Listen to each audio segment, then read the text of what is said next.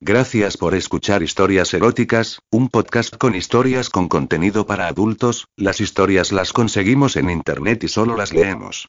Recuerda suscribirte para que te enteres cada vez que subamos una nueva historia. Estamos en Apple Podcast, Spotify y otras plataformas de podcast. Ya puedes interactuar con ellos en Instagram como eróticas-historias y en facebook.com slash historias eróticas, también en YouTube como historias eróticas, y su página web historiaseróticas.wordpress.com. Puedes enviarles tus comentarios o enviar tu historia por escrito o en audio a historiaseróticaspr.gmail.com. Y ahora el episodio de hoy,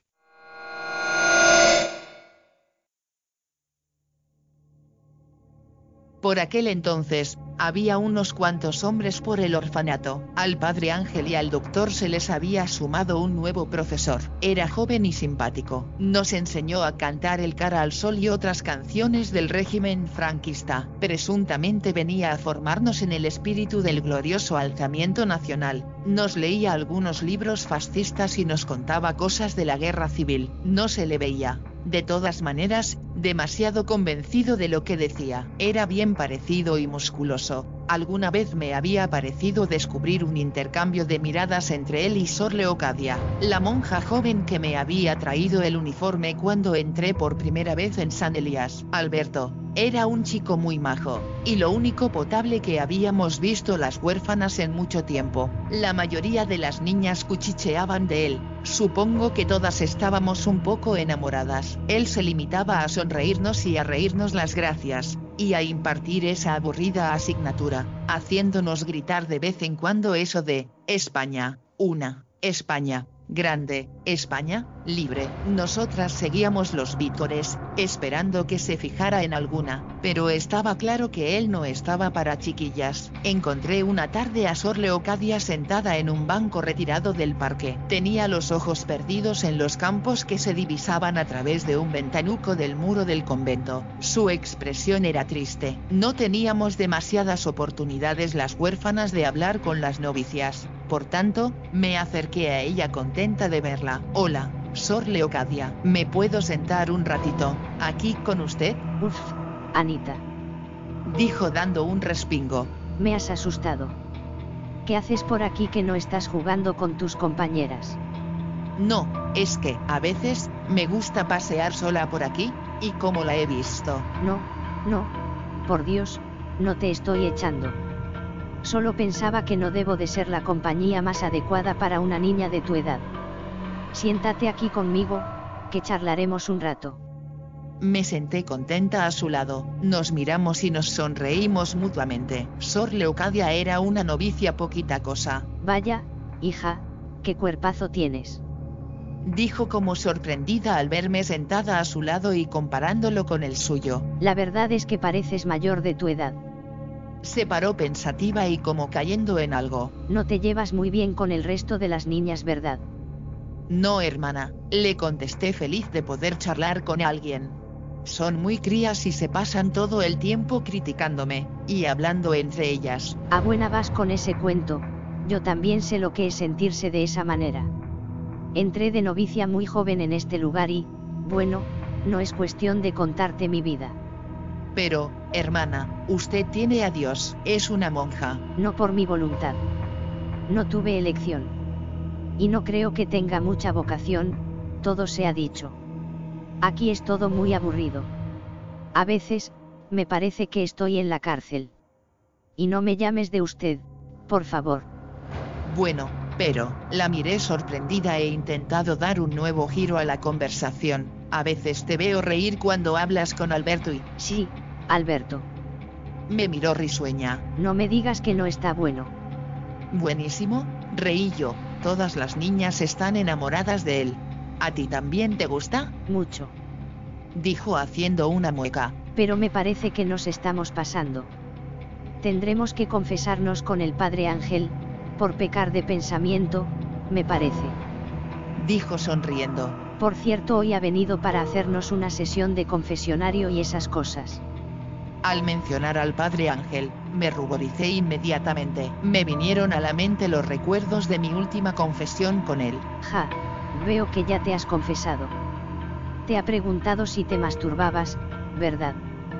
Le encanta preguntarlo.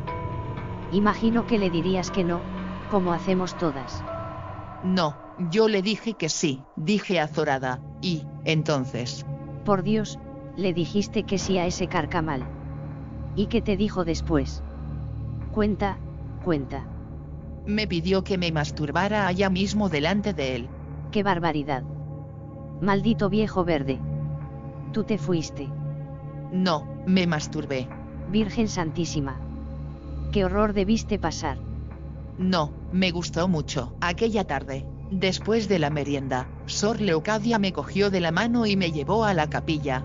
Yo estaba asustada. No sabía cómo iba a acabar todo, dejándome arrodillada y rezando. Sor Leocadia se acercó a la silla donde el padre Ángel, la esperaba a oír en confesión. Yo estaba arrodillada y les observaba de reojo. Pensaba que Sor Leocadia le iba a cantar las 40 a ese cura. El padre Ángel pasó el brazo alrededor del cuello de la novicia, en la postura que era habitual en él e iniciaron una confesión. Al cabo de un rato noté un extraño movimiento en la monja. Movía su cuerpo rítmicamente y el cura la mantenía abrazada. Se estaba masturbando delante del padre Ángel, como había hecho yo. Cuando acabó se levantó y vino hacia mí. Estaba sonrojada y le brillaban los ojos. Guiñándome un ojo dijo, Es tu turno. Ave María Purísima. Dije al arrodillarme en el reclinatorio, delante de la silla donde estaba sentado el padre Ángel, y observando escandalizada el bulto que le mercaba su erección por debajo de la sotana. Sin pecado concebida. Dijo viéndome como quien veía una aparición. Dime tus pecados, hija, mientras pasaba su brazo por mis hombros. La capilla se había quedado vacía. Estábamos solos. Por tanto, me relajé algo y empecé. Ya he ido al médico, padre. Usted me dijo que viniera a confesar cuando el doctor me hubiera reconocido. Sí, hija, es verdad. Qué obediente eres. Bien, cuéntame qué te dijo. Guión, guion. Me dijo que me desnudara. ¿Completamente? Guión, guion. Sí, padre. ¿Te comentó algo? Guión, guion. Sí. Me dijo que tenía los pechos muy grandes para una niña. Me los estuvo tocando. Qué miserable. Eso se lo debe hacer a todas. Con las calenturas que tú tienes. A ver, enséñame un pecho para que vea yo si es verdad. Guión, guion. Como quiera, padre. Guión me desabroché la parte superior del vestido y saqué fuera una de mis tetas, no sin antes lanzar una mirada furtiva a la capilla comprobando que seguíamos solos. Punto guion guion demonio de niña. Esto no puede ser más que obra del diablo guion. Dijo mirando extasiado mi enorme teta rebosando fuera del vestido. Punto esto no es real. Dijo palpándome la teta con su mano y comprobándolo. Punto te tocaba así, no. ¿Te gusta, pecadora? Guión guion. Sí, padre. También me acarició los pezones hasta ponérmelos duros. ¿Lo hacía así? ¿Qué más te hizo? Guión guion. Sí, padre. Así de duros, como los tengo ahora me los puso el doctor. Luego me tumbó en la camilla y me masturbó mucho, hasta que tuve un orgasmo. Maldito. Dime cómo lo hizo. Yo disfrutando de lo lindo le cogí la mano que se negaba a soltarme la teta y me la llevé por dentro de las bragas hasta que la puse sobre mi sexo. Puso sus dedos, aquí y empezó a frotar despacio, dije mientras intentaba guiar con mi mano la suya. Una vez que noté el contacto de sus dedos con mi clítoris, empecé a moverla. Lo hacía así, hija. ¿Así? Guión guion. Sí, padre, guion dije entrecordamente, mientras guiaba su mano inexperta con la mía incrementado el ritmo de la masturbación. Estás toda mojada. ¿Eso es que te gusta? Guión guion. Sí, sí, me voy a venir, padre, me voy a venir. Más rápido, padre, siga más. El padre Ángel seguía masturbándome, sin parar guion guion guion ahora, ahora, me corro, y me corrí plácidamente en la mano del cura, que acabó exhausto y rojo como un tomate. Así me lo hizo el doctor, padre, se lo he explicado. Bien, el padre Ángel no podía articular palabra. Tenía su mano todavía aferrando mi sexo, y su mirada fija en mi voluminosa teta al descubierto. Yo, observé cómo el bulto de su sotana se había hecho enorme, sin poder contener la tentación. Excitada como estaba, Alargué la mano y le aferré el pene por encima de la sotana. Lo noté duro como la piedra y caliente. El padre Ángel dio un respingo y levantándose de la silla precipitadamente, salió corriendo de la capilla y gritando como un poseso. Apártate de mí, Satanás. Apártate. No lo volvimos a ver más por San Elías. Sor Leocadia me contó que corrían rumores de que se había ido a las misiones. Había pasado ya casi un año desde mi llegada a San Elías. Llegó mi decimocuarto cumpleaños como quien no quiere la cosa y se fue de la misma manera. Mi estancia en el orfanato se había convertido ya en algo normal y cotidiano. Los días transcurrían de manera divertida y, salvo por las miserias habituales, como la escasez de comida y de algún que otro artículo, el mundo había empezado a recobrar cierto atractivo y esperanza. Retomé mi costumbre de espiar a los demás y, como era natural, centré mis atenciones en el profesor de la formación del Espíritu Nacional, Alberto, el ala oeste del convento, hasta la fecha medio abandonada, se había destinado como residencia provisional de los hombres. Allí era donde tenía improvisada la consulta el médico cuando se dignaba a hacernos alguna visita, allí se cambiaba de ropa y tenía destinada una celda el capellán cuando venía para la misa y allí tenía acondicionada su habitación el único residente fijo del ala, Alberto. Aquella tarde había acabado los deberes, y decidí acercarme a espiar un poco al profesor. Lo cierto es que andaba loca por ver un cuerpo de hombre desnudo. Apenas recordaba el del señor Antonio y, la verdad, lo poco que recordaba no era para condenar a nadie por lujuria. Cuando me acercaba con sigilo a la habitación de Alberto, escuché unas voces. No creas que son tan niñas, Alberto. Sin ir más lejos me consta que Anita hace tiempo que se masturba. Y, además, lo hace a diario. Anita. Esa tan guapa con ese cuerpazo. ¿Pero qué edad tiene? 14 recién cumplidos. Pero me parece que tiene experiencia. Y si no, pregúntaselo al médico. Atisbé por la rendija de la puerta. Sor Leocadia estaba con Alberto. No llevaba hábito, más bien no llevaba casi nada. Tenía el cuerpo delgado y la piel pálida. Mientras hablaban Alberto le acariciaba distraídamente unas tetitas pequeñas y con pezones marrones. Él estaba desnudo. Tenía una erección enorme que Sor Leocadia se encargaba de mantener agarrándole el miembro con las dos manos y acariciándoselo suavemente. Mira cómo me la estás poniendo, está a punto de reventar. Ya no puedo esperar más. Ven. Dijo Alberto al tiempo que la agarraba por el pelo y obligándola a arrodillarse, le introducía el miembro en la boca. Me quedé boquiabierta contemplando ese cuerpo de hombre joven, musculoso y tenso por el placer que le ocasionaba la monjita que chupaba, ávidamente y sin parar, ese enorme pene que apenas le cabía en la boca. Alberto con los ojos cerrados y agarrándola por el pelo, la forzaba moviéndole la cabeza a que chupara más rápido. Alberto abrió los ojos y me vio observarle por la rendija de la puerta. ¿Te gusta lo que ves? La tengo grande, ¿verdad?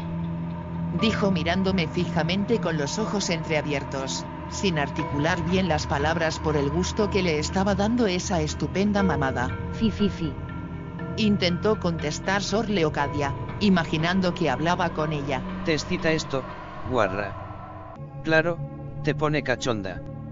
Tócate el coño, hazte una paja que yo te vea decía mirándome totalmente traspuesto y a punto de correrse. Yo estaba excitada y no sabía qué hacer. Llevé mi mano al pubis y apreté fuertemente por encima de la tela de la falda. Sor Leocadia, a todo esto, había iniciado una furibunda masturbación mientras seguía chupando incansablemente el pene de Alberto disfrutando de la situación y pensando que todo eso iba por ella. Alberto soltando un grito ahogado se corrió dentro de la boca de la monja. El semen chorreaba por las comisuras de su boca, mientras él se convulsionaba disfrutando con el orgasmo y sin dejar de mirarme. Sor Leocadia siguió masturbándose mientras que yo, asustada, Salí corriendo abandonando ese lugar. Al día siguiente nos levantamos envueltos en una fuerte tormenta, lo cual desaconsejaba que saliéramos al patio para realizar los oportunos cantos y lecciones de la formación del espíritu nacional. Las niñas nos apretujamos en la única sala en la que podíamos caber todas y empezó una nueva lección con canciones incluidas. Yo,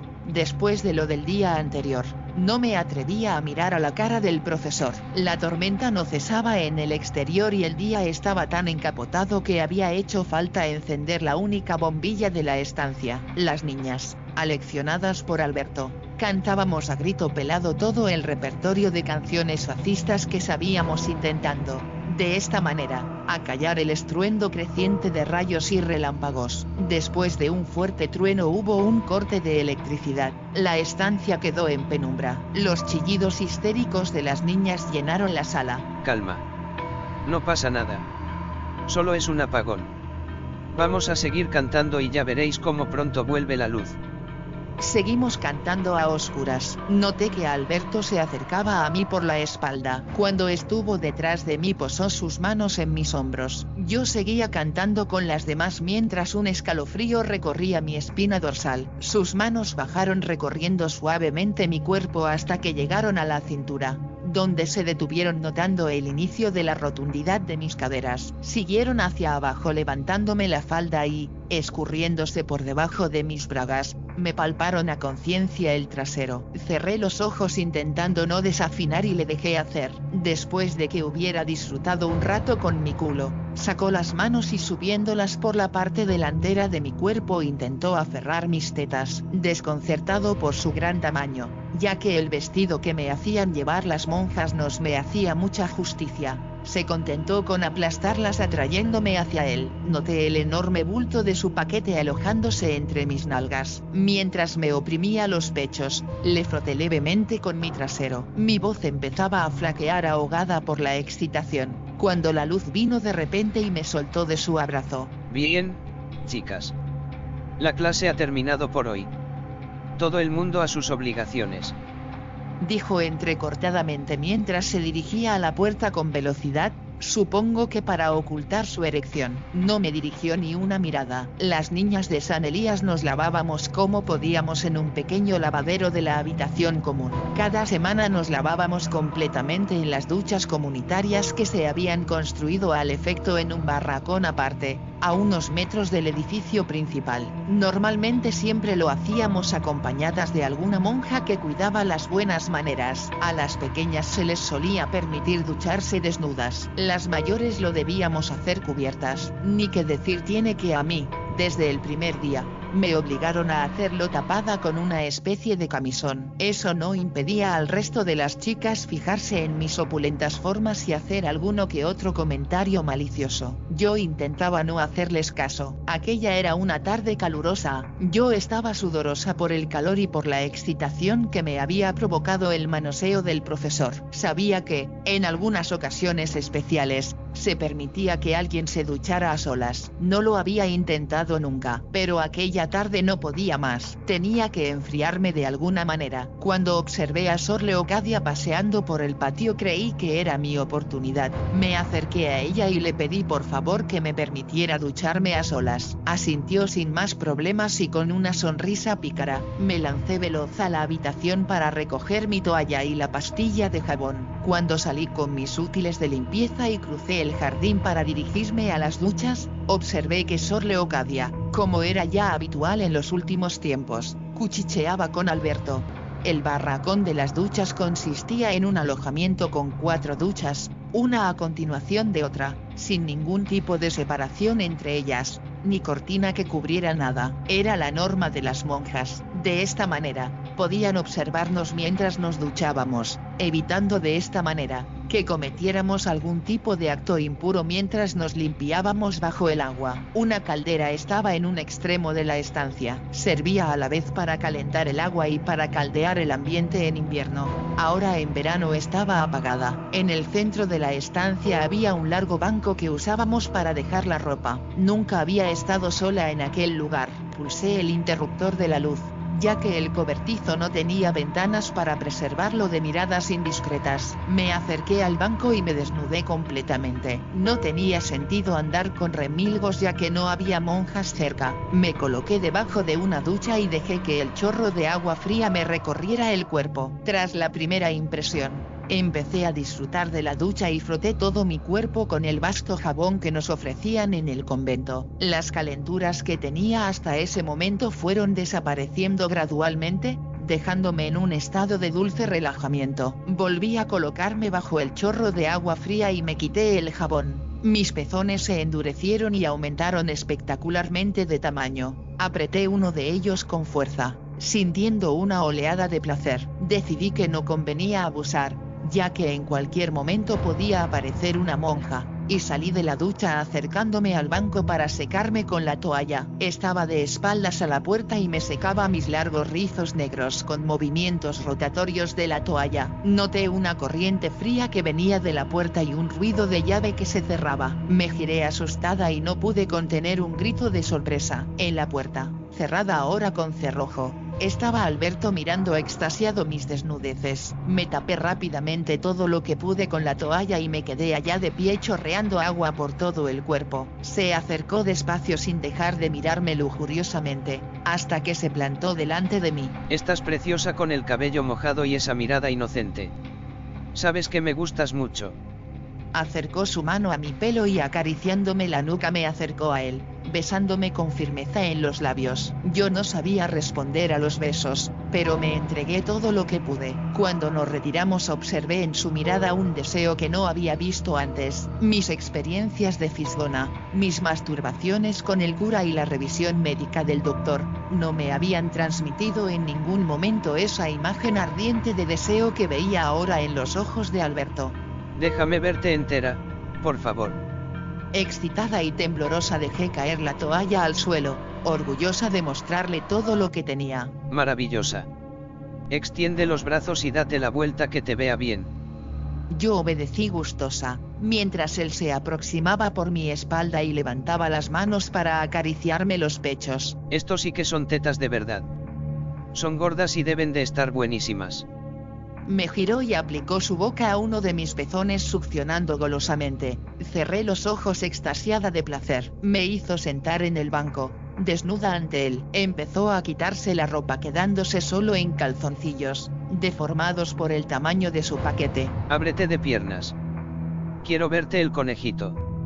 Yo obedecí, pero ya estaba demasiado excitada. El vapor que envolvía el barracón y la visión de ese hombre casi desnudo, hicieron que, abriendo las piernas ante él, me frotara nerviosamente el clítoris, deseando acallar de esa manera la necesidad imperiosa que tenía. Él embobado, me miraba, hasta que reaccionó. Mira.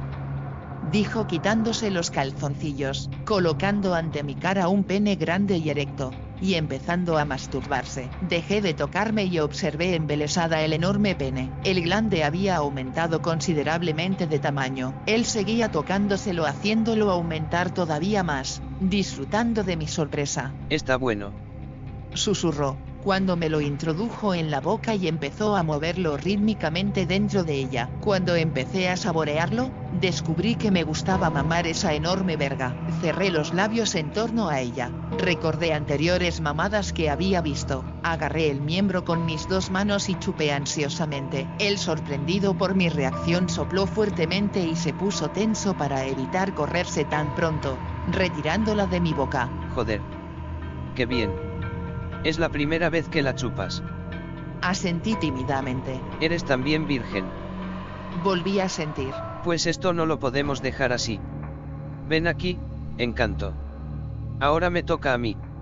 Alberto me hizo levantar sentándose él en el banco. Su pene seguía en gesto y desafiante. Me aferró por el culo e introdujo su lengua en mi vagina, lamiéndome el clítoris. Yo suspiré y empecé a gemir disfrutando de lo que me hacía. Su lengua estaba húmeda y caliente y era más suave que mis dedos. Siguió lamiéndome el clítoris que iba aumentando de tamaño, hasta que consiguió aprisionarlo con los labios y pudo chupar de él ruidosamente. Yo me estremecía aferrándole la cabeza y pidiéndole que siguiera más deprisa. Me corrí y le llené la boca de flujos. Él disminuyó la frecuencia de sus chupadas haciéndoles más dulces y suaves. Casi no me aguantaba de pie. Movía mi cuerpo ahora lentamente y compasado con su boca, hasta que volví a gemir de nuevo, notando que me venía otra vez. Retiró entonces la boca, sintiéndome a punto y totalmente lubricada, y echando el cuerpo hacia atrás me mostró su verga henchida a reventar.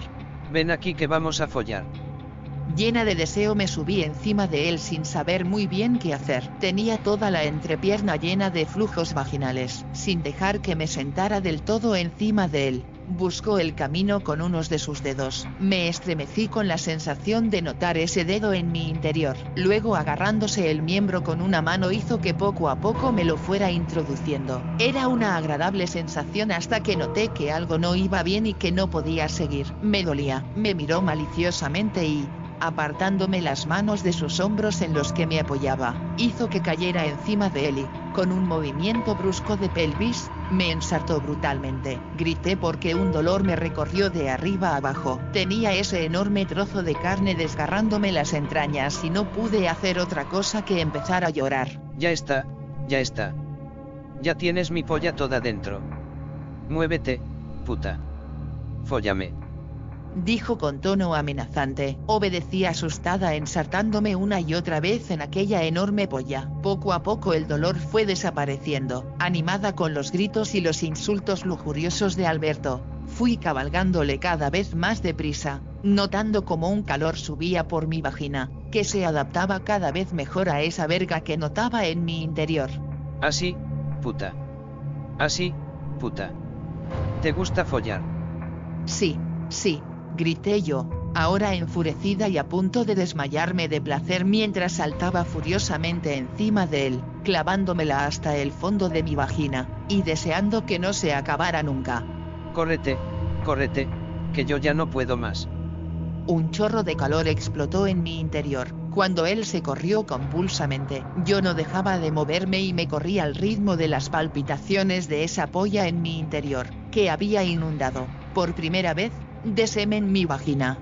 Los dos años que siguieron a la primera vez que follé con Alberto en la ducha, fueron simplemente más de lo mismo. Él me insultaba, me llamaba puta cuando lo hacíamos y me follaba una y otra vez. También me dio por el culo muchas veces, y me enseñó a chupársela como una fulana y después tragarme toda su leche. Aprendí de él a hablar como una furcia, a mí todo me estaba bien. Disfrutaba como una loca del sexo y me avenía feliz a lo que quisiera. Alguna vez lo hicimos con Sor Leocadia, porque a Alberto le apetecía hacer un trío. Ella ya no era feliz porque él me prefería a mí. La verdad es que lo volvía loco, sobre todo cuando me daba por el culo, porque ella nunca había disfrutado de eso y a mí me gustaba. Nunca podré hablar mal de Sor Leocadia, porque me ayudó todo lo que pudo. A ella le debo probablemente el no haberme quedado embarazada, porque me daba a beber unos polvos y hacía que me lavara la vagina con unos líquidos especiales, después de haberlo hecho con Alberto. A eso y a mi buena suerte,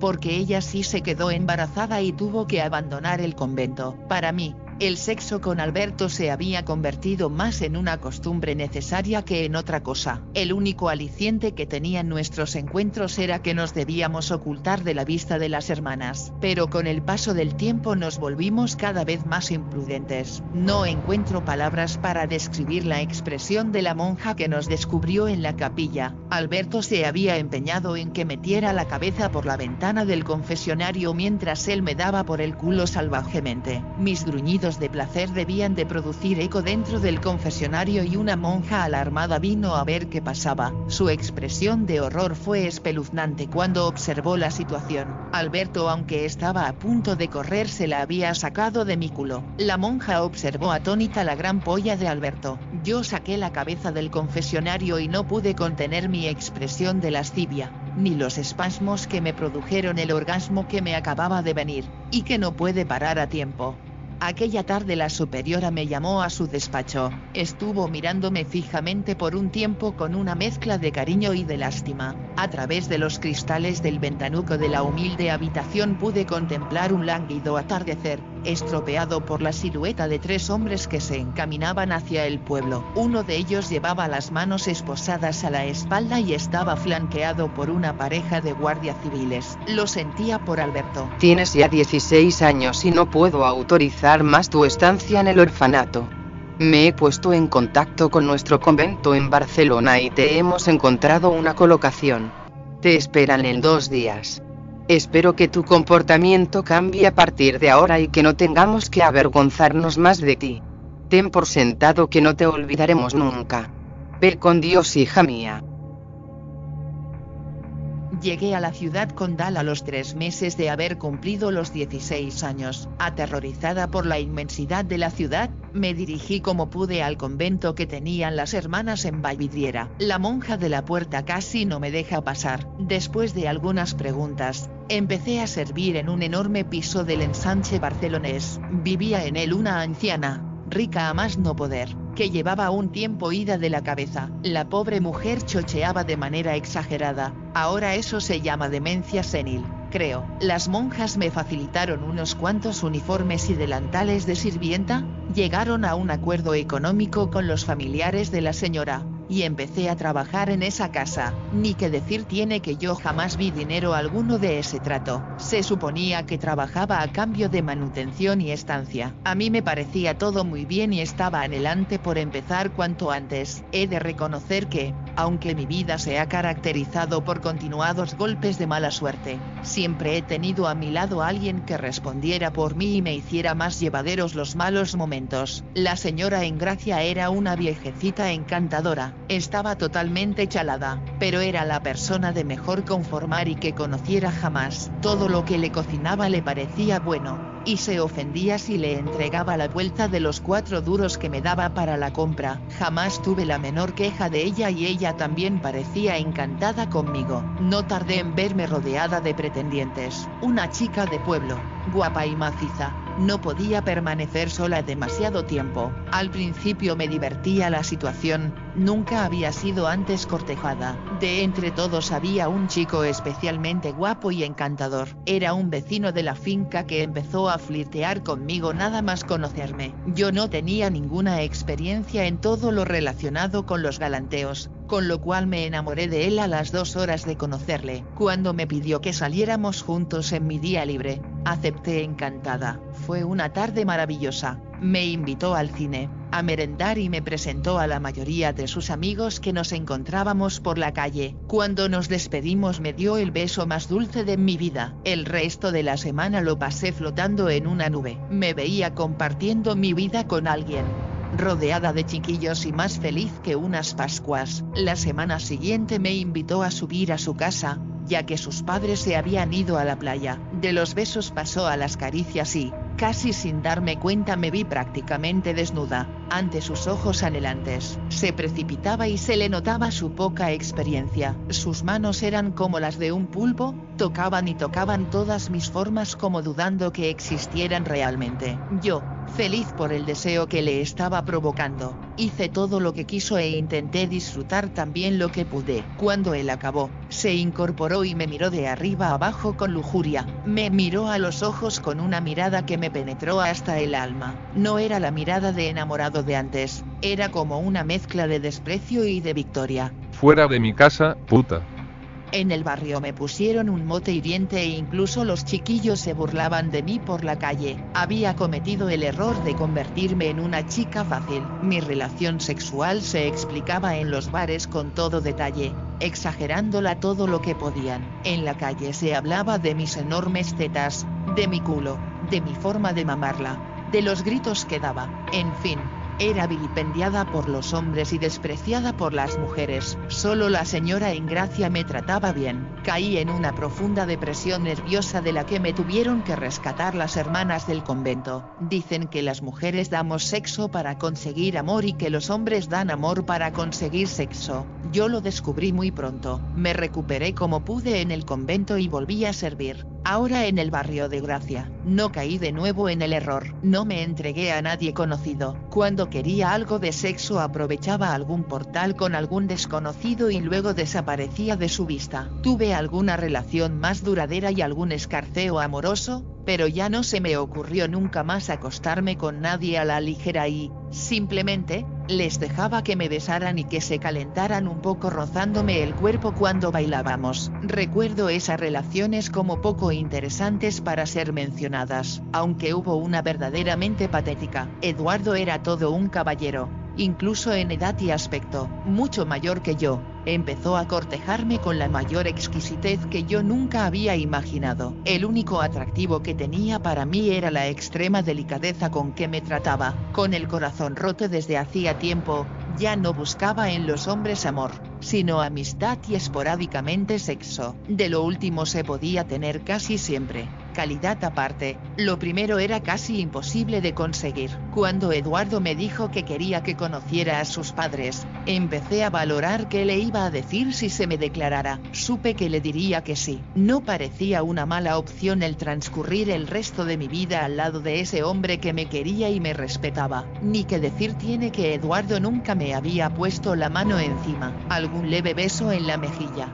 algunas caricias en las manos. Un domingo por la tarde que paseábamos por su calle me dijo que sus padres estaban en la torre de Castelldefels. Lo miré inquisitivamente para ver qué vendría a continuación. Me dijo tímidamente si quería subir a ver su casa. Le dije que claro, encantada. Cuando subimos en el antiguo y enorme ascensor, lo vi muy acalorado. Entendí. Entonces que aquello no había sido casual. Supongo que quería subirme al piso para aprovecharse de mí. Seguro que había planeado simplemente cómo besarme en los labios y cómo meterme un poco de mano. Enternecida por la situación y por el mal rato de debía de estar pasando, opté por facilitarle un poco las cosas. Craso error. Me acerqué insinuante a él y aferrándole por el cuello le di un besazo con lengua, mientras me apretaba con fuerza a su cuerpo, restregando mis tetas por su pecho y mi pubis por el bulto que notaba en sus pantalones, encantada de saber el efecto que causaban siempre mis curvas. Cuando me separé de él, estaba totalmente lívido y con los ojos cerrados. Empezó a respirar y a sudar aceleradamente. Soltó entonces un gemido. Pensé que le iba a dar un pasmo o algo así,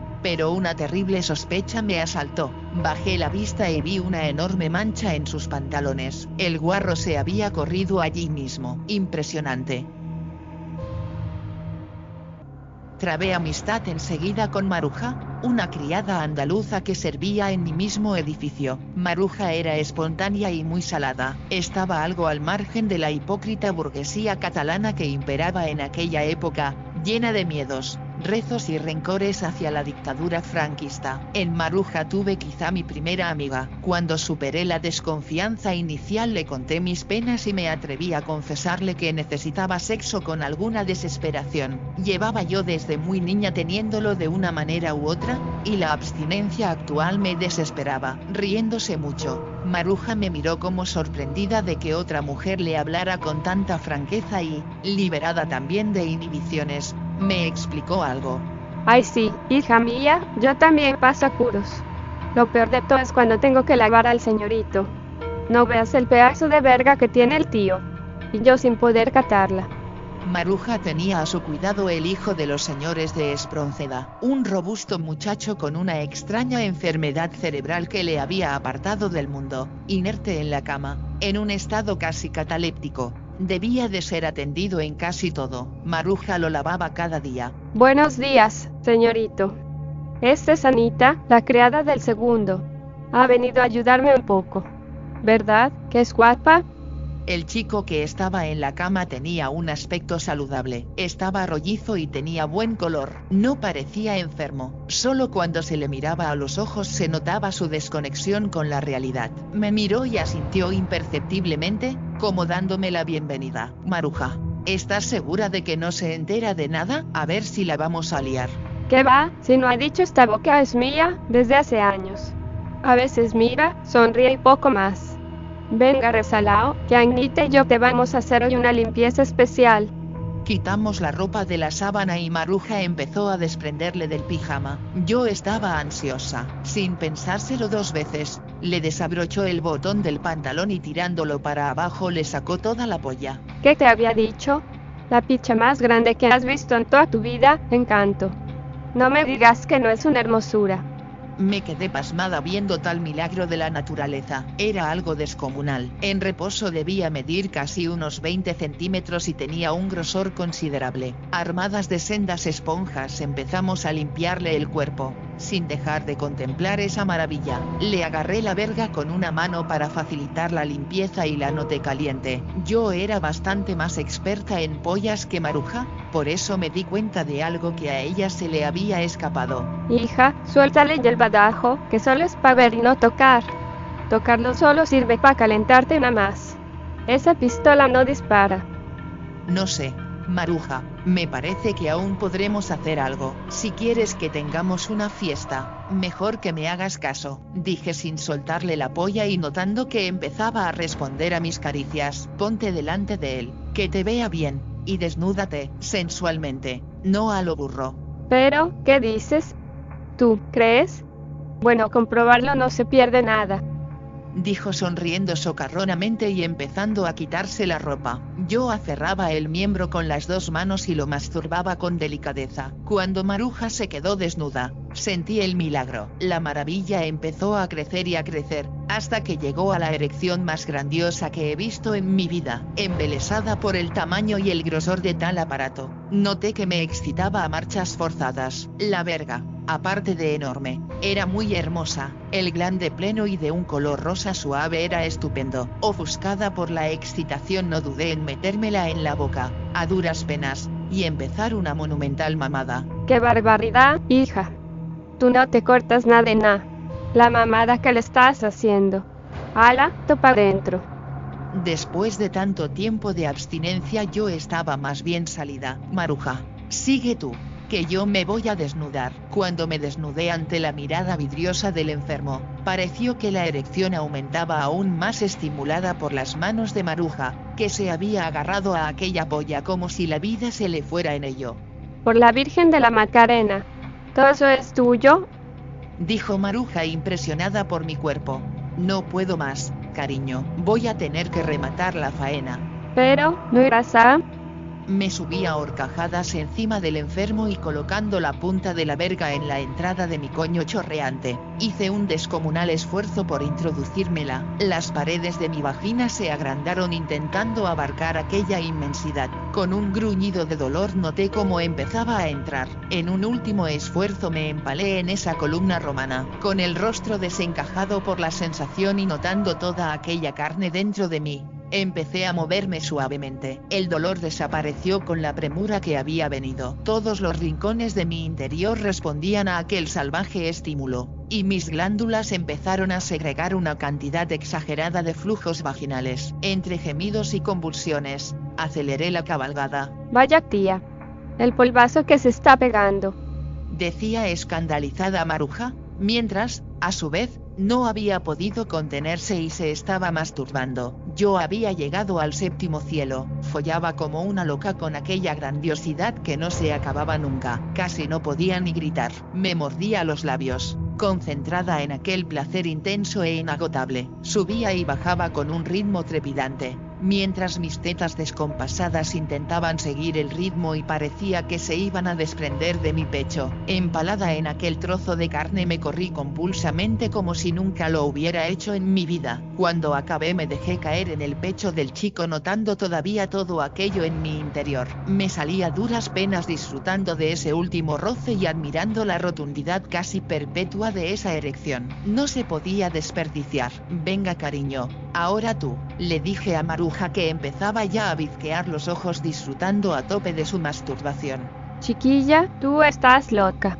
Yo no me puedo meter todo eso contestó observando con terror la grandiosa polla ahora enrojecida y mojada. Mi mirada se posó en un tarro de vaselina que había encima de la mesilla de noche. Venga, no me vengas con remilgos ahora, vamos a intentarlo por lo menos, afirmé mientras comenzaba a untar el miembro generosamente del potingue. Esto te ayudará. Se subió encima y con miedo intentó metérsela. No lo conseguía. Por fin, agarrando yo firmemente la verga con las dos manos, le hice abrirse todo lo que pudo de piernas y con palabras cariñosas para que se relajara. Conseguimos introducírsela, la boca de Maruja se abrió con una expresión de asombro y siguió abierta al tiempo que se la clavaba materialmente en sus entrañas. Ella sí gritaba como una loca mientras se lo follaba. Echó un polvo eterno, Alguna vez me había confesado que era un tanto frígida. Aquí no tuvo ocasión de demostrarlo porque el chico aguantaba como un coloso. Cuando por la subida del tono de sus gritos sospeché que le venía el orgasmo, me fijé que él empezaba también a sudar. Con un último grito desgarrador y notando en su interior el chorro de semen caliente del orgasmo del enfermo, se corrió elevándose un poco de cuclillas para dejar en su interior algo de espacio para albergar toda la cantidad de esperma que la estaba llenando por dentro. A Maruja desde aquel día le brillaban especialmente los ojos. Creo que superó definitivamente sus problemas de frigidez y hasta creo que abusaba a diario de ese estupendo miembro. Visité alguna vez al chico después de aquel día, pero ya nunca fue lo mismo. Ella me miraba celosamente. Supongo que, por eso, sabedora de mis necesidades y queriendo reservarse al chico para ella, me habló de una casa en el barrio chino, donde había hombres expertos que satisfacían a mujeres con deseos como el mío, sin pedir nada a cambio. A mí ese asunto me parecía algo turbio, pero era tal mi necesidad que tenía que intentarlo. Entré en una sórdida habitación mal iluminada, un olor agrio y a tabaco penetrante flotaba en el ambiente. Dos hombres conversaban en una mesa camilla, a un lado había un camastro sin hacer y con las sábanas más sucias que había visto en mi vida, un negro enorme rapado al cero y un tipo siniestro y guapo, mucho más bajo, con bigotillo y pinta de macarra. Me miraron fijamente. Me manda la maruja. Me dijo que preguntara por Bogart. ¿Me llaman Bogart? Contestó el del bigotillo. ¿Qué se te ofrece, encanto? Dijo que, bueno, ustedes. Me parece que ya sea que viene esta puta, quiere que la jodamos bien jodida. ¿Qué te parece, Rupert? ¿Le hacemos un favor? Yo, bueno, creo que me he equivocado. Mucho gusto en conocerles, dije asustada por el cariz que empezaba a tomar la situación y arrepentida por haber llegado tan lejos. Desnúdate, guarra. ¿No querrás que encima lo hagamos nosotros? Bogart me miraba con aire divertido. Como dice, Rupert, el negro, se levantó de la mesa, medía casi dos metros y se me acercó con aire amenazante, se plantó delante de mí y soltándome un bofetón me hizo caer de rodillas a sus pies. Levántate, zorra. Desnúdate, no te lo pienso repetir otra vez. Obedecí mientras la cabeza me daba vueltas y notaba un hilillo de sangre que brotaba de mi labio inferior. Me despojé apresuradamente de toda la ropa y me quedé desnuda, de pie en mitad de la habitación. Joder, qué buena está. Vaya, tetas. Métele mano a Rupert. El enorme negro se abalanzó sobre mí y empezó a tocarme las tetas con sus manazas. Después me manoseó el culo, me agarró después por el sexo y apretó con fuerza. Me miraba fijamente a los ojos como si estuviera loco. El miedo y el dolor me hacían tiritar, pero, poco a poco, una nueva sensación se apoderó de mí y empecé a excitarme paulatinamente. De rodillas. Otro golpe del negro hizo que me hincara de rodillas. Sácatela, que se entere de lo que es una buena herramienta. El gigantón negro metió la mano en el pantalón ancho que llevaba, y se sacó un enorme pene en erección, de un color azabache intenso. Yo estaba a cuatro patas arrodillada en el suelo y no podía apartar la vista de ese pedazo de carne. Estaba como hipnotizada y mi vista seguía de manera errática los movimientos cimbreantes que realizaba el miembro a pocos centímetros de mi cara. Vaya polla. Mámasela. Eso, fuerte y hasta la garganta. Trágatela toda, guarra. Yo chupaba y chupaba, e intentaba controlar las arcadas que me sobrevenían al tener que tragármela hasta dentro. Te está empezando a gustar. Vaya mala puta que tenemos aquí. Para te he dicho que pares. Otro guantazo del negro hizo que me saliera de golpe todo su miembro de la boca. Ven aquí, cuerpo. Que te voy a hacer correr como una cerda. Dijo Bogart sin levantarse de su silla. Eh. ¿Quién te ha dicho que te levantes? El negro me propinó un rodillazo en el estómago, dejándome sin respiración, y haciendo que me desplomara en el suelo. De rodillas. Ven, aquí gateando, no se te ocurra levantarte del suelo. Intenté obedecer y me arrastré hasta los pies de Bogart. Él ya se la había sacado y a un ademán suyo me precipité a chupársela como mejor sabía. Cuando se cansó de la mamada, Me ordenó que me pusiera de pie y aprovechó para lamerme la vulva. Luego me introdujo con fuerza la lengua dentro de la vagina arrancándome gritos de placer. Le cabalgué a un ritmo desenfrenado mientras él permanecía sentado y me acuciaba dándome fuertes palmetazos en el culo. Paré un momento disfrutando de mi inminente corrida, y el negro aprovechó para metérmela por el culo. Grité de dolor cuando empezó a moverse en mis entrañas. El golpe de Bogart me hizo volver a la realidad. No te pares ahora, zorra, no te pares. No hagas nada que yo no te diga. Así muévete y goza por el coño y por el culo. ¿Te lo pasas bien? Dijo cuando consiguió, no sin cierto trabajo, apretarme con fuerza los pezones de mis tetas henchidas por la excitación y en pleno bamboleo por la doble penetración. Sí, grité como loca. Volví a casa con una pinta deplorable. Tenía la cara llena de moretones y un ojo a la funerala. Casi no podía andar por la inflamación de mis partes. Maruja me abrió la puerta. Ay, virgencita. Pero, ¿qué te han hecho esos cabrones? ¿Qué te ha pasado, hija? Me he corrido nueve veces, contesté feliz y exhausta. Como otras veces en mi vida, volvió a sonreírme la suerte. Mi relación con esos mafiosos del barrio chino de Barcelona fue de mal en peor. La sensación de peligro y el placer que me provocaban hizo que volviera a ellos varias veces. Participé en algunas sesiones de sexo en grupo, donde estaba bastante claro que me estaban prostituyendo. Habían decidido atraparme en sus redes y poco me faltó para empezar a drogarme. A Madame Lulu la conocí en una de aquellas noches de sexo, experta en la materia y viéndome posibilidades hizo lo posible por retirarme de aquel ambiente. Regentaba una casa de putas de postín en el barrio de Sarria. Me ofreció enseguida su protección e insistió en que debía de apartarme de inmediato de esos ambientes. Me ofreció trabajar con ella, pero yo renuncié. No me consideraba una puta barata, pero llegamos a un estupendo acuerdo. Ella, cuando yo se lo pidiera, me seleccionaría algún muchachote o algún señor, siempre que fueran limpios y buenos en la cama. Yo no estaba obligada a nada con ellos, pero si quería y me gustaban me los podría tirar. Ella partiría a medias conmigo el resultado de sus ganancias. Tuve éxito de inmediato. Mis encuentros con los hombres eran tan ocasionales como yo quería, pero mi cotización iba en aumento. Nunca dejé de hacer de criada y cuando me apetecía algo más llamaba a Madame Lulu. Los ingresos complementarios los destiné a vivir más cómodamente y a no pasar apuros. La verdad que no me puedo quejar de mi vida a partir de ese momento. Algún día contaré aquellos años de puta cara, los momentos divertidos y también los peligrosos, aunque siempre protegida por Madame Lulu y sus esbirros. Pero eso es otra historia y tendría que pedir permiso a ciertos personajes influyentes para contarla. Pasé más de 20 años compartiendo mi vida de criada con las salidas organizadas de Madame Lulu. Me había hecho ya a la idea de que iba a acabar el resto de mis días de aquella manera cuando un domingo que fui al cine, descubrí en el nodo el anuncio de la reforma de un orfanato que había sido convento después de la guerra civil, se llamaba San Elías.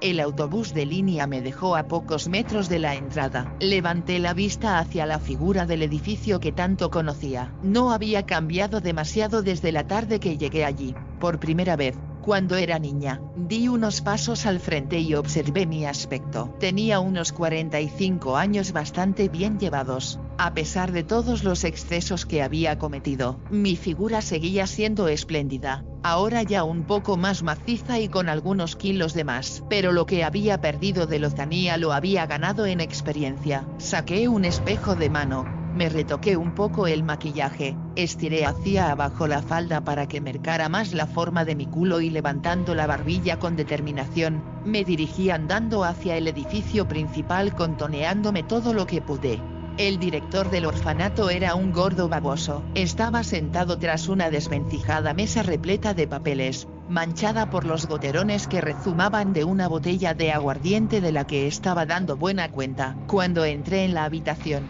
sus ojillos brillaron lujuriosamente repasándome de arriba abajo. Buenos días, ¿es usted el director de esto? Sí, señora, para servirle.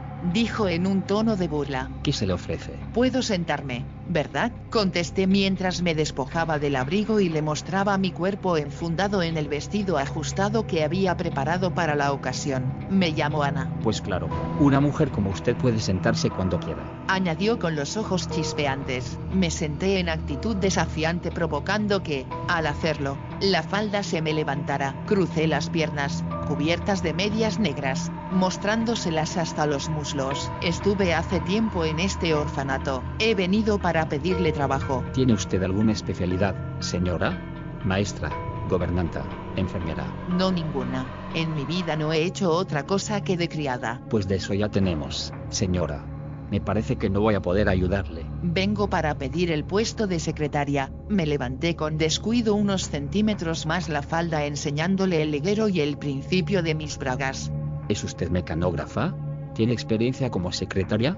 ¿Trae alguna carta de referencia? No, pero aprendo rápido, contesté al tiempo que desabrochaba el botón superior de mi vestido, mostrándole una buena parte de mi escote, y respirando profundamente para que fuera consciente del tamaño de mis pechos.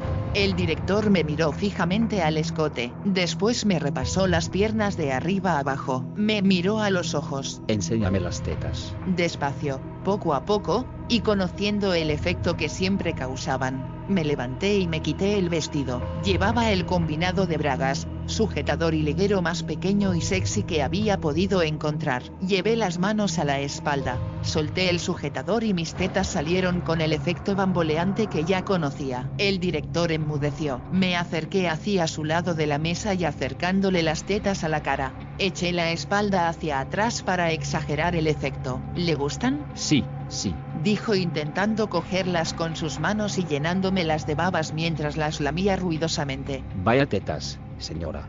Son enormes. Permítame que me meta los pezones en la boca. Eso es, eso es. Estuvo un interminable rato chupándome los pezones y tocándome el culo. Cuando se cansó retiró algo la silla y desabrochándose la bragueta se sacó un pene torcido y con una erección monumental. Del glande empezaba a salir algo de semen. Estaba a punto de correrse. Chúpenela, por favor. Me arrodillé y me la metí en la boca. Succionaba el glande mientras que con la mano lo masturbaba. No era una verga grande, por tanto, la podía introducir totalmente en mi boca hasta el final. Qué gusto.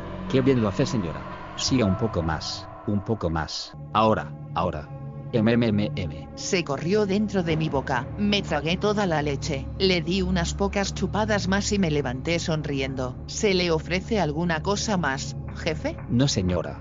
Si tiene la bondad, hable con la gobernanta.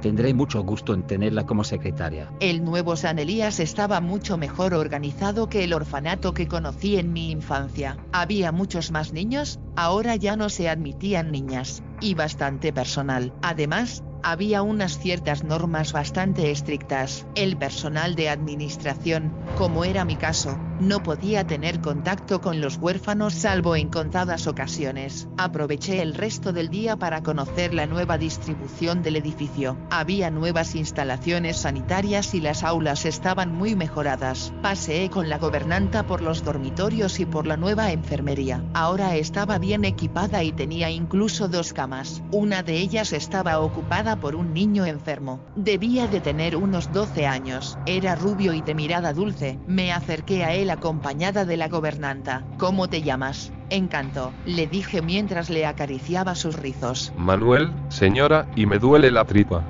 Eso no es nada, cariño, le contesté acercándome y dándole un beso en la frente, haciendo lo posible por restregarle mis pechos por el cuerpo cuando lo hacía.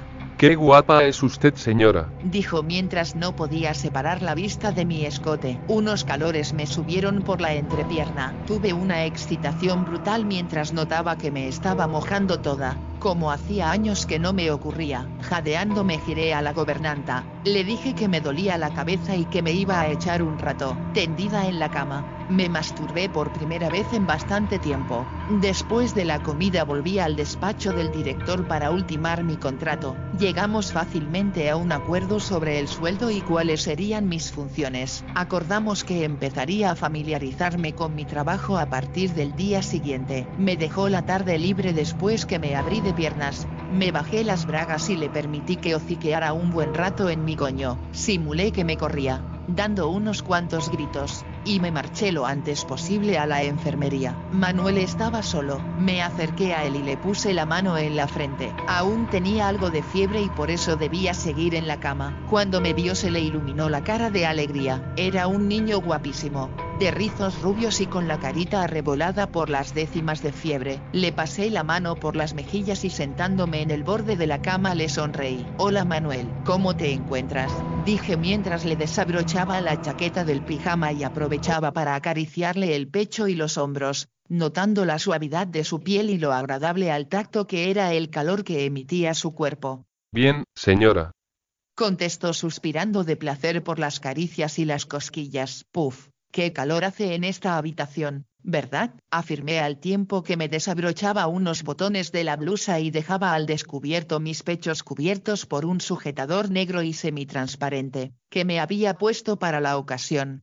Manuel abrió los ojos ante la visión de mis pechos y enrojeció totalmente. Su boca se abrió con una expresión de estupor mientras miraba fijamente la forma de mis senos, que desbordaban la tela del sujetador. ¿Te gustan mis tetas, cariño? Son gordas pero muy bonitas. ¿Te gustaría ver el resto? Sí, señora.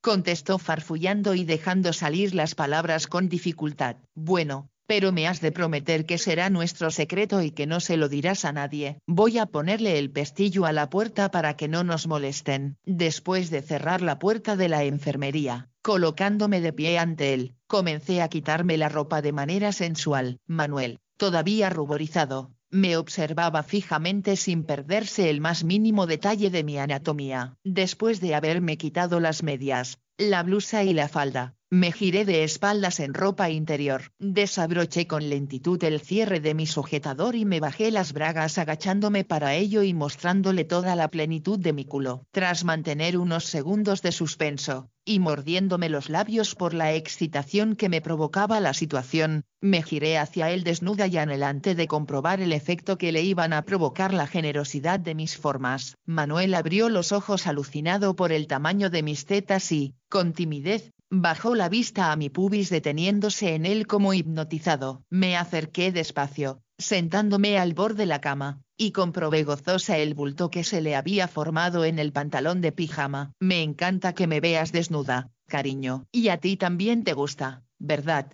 Sin vergüenza, dije mientras dejaba caer, como por descuido mi mano encima del bulto de su pantalón. Sí señora, ¿es usted preciosa? Contestó volviéndose a ruborizar notando el contacto de mi mano en su miembro. Eres un encanto y por decirme esto te mereces un beso muy fuerte. Acerqué mis labios a los suyos y le di un beso húmedo y delicado, viendo que lo aceptaba. Seguí besándole y recorrí con mi lengua su boca, disfrutando como nunca y notando que él también lo hacía. Aproveché ese momento para empezar a acariciarle la polla, primero suavemente, y cuando noté que su erección iba en aumento deslizando mi mano dentro de su pantalón para sentirla mejor. Tenía una pollita pequeña y suave, que respondía perfectamente a mis caricias. Manuel se inquietó un poco al principio, pero luego se dejó hacer. Cuando separé mi boca de la suya vi que tenía los ojos cerrados disfrutando de mis caricias. Le quité los pantalones y los calzoncillos, dejándolo desnudo. Seguí masturbándolo y besándole por todo el cuerpo disfrutando del sabor y la suavidad de su piel. Cuando Manuel empezó a suspirar dejé de mover la mano. No podía permitir que ese estupendo momento se acabara tan pronto. ¿Te gusta que te acaricie? Pues ahora yo también me voy a acariciar para que disfrutemos los dos. Abriéndome piernas ante él, comencé a masturbarme el clítoris con suavidad,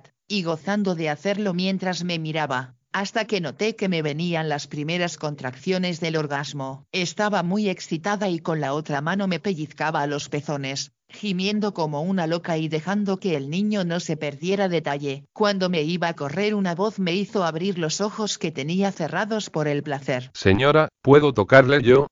Me corrí entre convulsiones y alentada por la frase. Luego, exhausta y ronroneando de placer le expliqué cómo acariciarme las tetas y cómo frotarme el clítoris. Sus deditos, ávidos de experiencias, recorrían mi cuerpo con una ansiedad desmesurada. Cogiéndole de la mano intentaba explicarle el movimiento preciso para que me masturbara a conciencia. Cuando acertó con él, escalofríos de placer recorrieron mi vagina. Le rogué que acelerara el ritmo y reclinándome en la cama, extasiada de felicidad, introduje su polla en mi boca sorbiéndola lo mejor que sabía. Oh, qué bien señora decía Manuel mientras retorcía el cuerpo gozando de las caricias que mi lengua experta le hacía en el frenillo dando largos lametazos. Saqué su polla de mi boca y le dije suplicando, por favor, cariño, sigue fuerte, no dejes de mover la mano, más fuerte, así, así, dije al tiempo que volvía a introducírmela en la boca, ahora ya succionándola con fuerza y dejando que llegara hasta mi garganta. Era una mamada plena y con todo el corazón,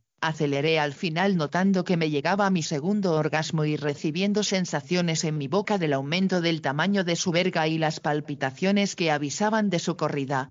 Me corrí yo también entre los gritos de Manuel, que notaba que se iba dentro de mi garganta y que no podía remediarlo ya. Yo saboreaba su leche, intentado que permaneciera tiempo en mi boca antes de tragármela con fruición. Acabamos agotados y rendidos los dos. Nos abrazamos y besamos. Llenos de amor y henchidos de satisfacción lo senté en mis rodillas, poniéndole una teta en su boca. Le rogué que me chupara el pezón, aún en gesto y turgente, dejé que lo lamiera y lo chupara disfrutando de su tamaño, metiéndoselo en la boca. Su boca inició un movimiento de succión como el de los recién nacidos. Nunca había sentido una sensación igual. Abrazamos nuestros desnudos cuerpos y empecé a mecerlo con delicadeza. A la mañana siguiente, y estando ya segura de lo que quería, fui a hablar con el director. Me puse una minifalda, poco apropiada para mi edad, pero que con los tacones altos que llevaba exageraba de manera lujuriosa la esbeltez y la perfección de mis piernas.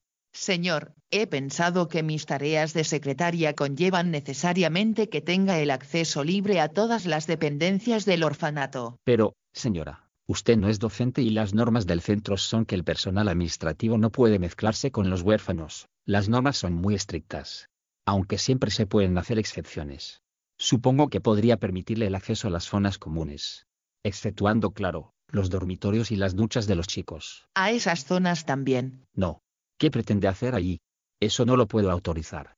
Es del todo imposible. Mientras hablaba yo me había ido girando y agachándome levemente. La minifalda ya no podía cubrir la magnitud de mis nalgas apenas cubiertas por un minúsculo tanga. Di un tirón y rompiendo el tanga, me apoyé en una mesa y me puse en pompa. Encúleme. Pero, señora, yo. Le he dicho que me dé por el culo, me encanta. Cuando vi que se acercaba con los pantalones bajados y la polla erecta, escupí en la mano y me lubriqué el ano, para facilitarle la labor. En el momento que me penetró, grité gozosa por el dolor. Empezó a embestirme salvajemente. Conociendo las rápidas faenas del director, yo me masturbaba al mismo tiempo para llegar a correrme, como mínimo, al tiempo que él, tuve que centrarme bastante en la labor porque el tipo se iba con rapidez. A cada embestida daba un gruñido más agudo. Aferrándome por las nalgas me daba unas acometidas descomunales que me hacían golpear la mesa con el estómago. No era nada experto, pero esa inexperiencia me ponía a cien. Yo gruñía también a cada golpe, como siempre hago cuando me enculan. Cuando se corrió en mis entrañas, yo también lo hice convulsivamente y dando golpes con mi pelvis a la mesa. Abrí la puerta decidida del cuarto de las duchas. Había tres niños en ellas y otros dos esperando su turno. Estaban desnudos. Era algo estupendo. Debían de tener entre 10 y 12 años. Pasé la punta de mi lengua por mis labios deleitándome con la visión. Tenían el pene flácido y pequeñito. Alguno apuntaba algo de vello en el pubis. Sus cuerpos eran delicados y poco desarrollados. Se oyó algún grito apagado y uno se tapó el pubis con las manos. Espero que podáis hacerme algo de sitio, dije desabrochándome los botones de la bata y quedándome en ropa interior. Me miraron el cuerpo impresionados y enmudecieron. Seguí desnudándome. Cuando me despojé de las bragas y del sujetador me acerqué a ellos como Dios me trajo al mundo, gozosa por la situación y por las caras que ponían. No habíais visto antes a una mujer desnuda, ¿verdad? Pregunté, levantado los brazos y echando para atrás la espalda. Acercaos porque voy a necesitar ayuda. Quiero que me enjabonéis. Diez manos ansiosas empezaron a manosearme y a aplicarme jabón por todo el cuerpo, deteniéndose a explorar los lugares más íntimos de mi anatomía. Cerré los ojos disfrutando como nunca. La suavidad de esas manitas recorriéndome entera despertaron en mí zonas erógenas desconocidas hasta ahora. Bien, ahora os voy a enseñar algunas cosas, guapos. Mientras permitía que los más pequeños me chuparan los pezones, acaricié con mis manos las vergas de los dos mayores, que ya estaban erectas y, cerrando los ojos extasiada de placer, Deseé que el tiempo se detuviera en aquel justo momento.